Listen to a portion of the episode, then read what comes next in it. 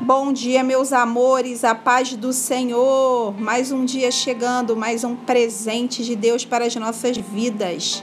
Hoje, quinta-feira, meus amores, é dia de começar. Nós vamos começar a segunda carta de Pedro.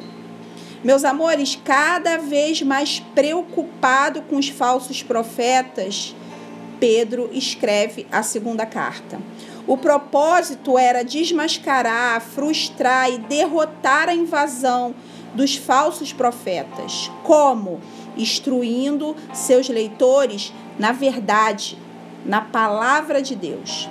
Meus amores, palavra de Deus desmascara, frustra e derrota qualquer tentativa de mentira e falsidade. Um cristão que conhece a verdade, um cristão que é instruído na verdade, jamais será enganado pela mentira. No primeiro capítulo, Pedro incentiva seus leitores a crescer na fé através da palavra de Deus, para que o propósito de Deus se cumpra na vida deles. Você quer que os propósitos de Deus se cumpram em sua vida? Então, meus amores, seja alguém que busque na palavra de Deus os propósitos que o Senhor tem para você. Você recebe o necessário à medida que lê a palavra.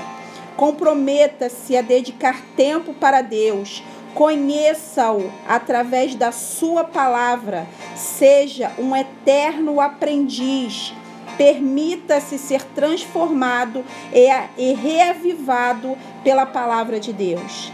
E viva as promessas que o Senhor tem para a sua vida, porque elas estão disponíveis para você. Amém, meus amores? Que vocês tenham uma quinta cheia da presença do Senhor. Um beijo e até amanhã.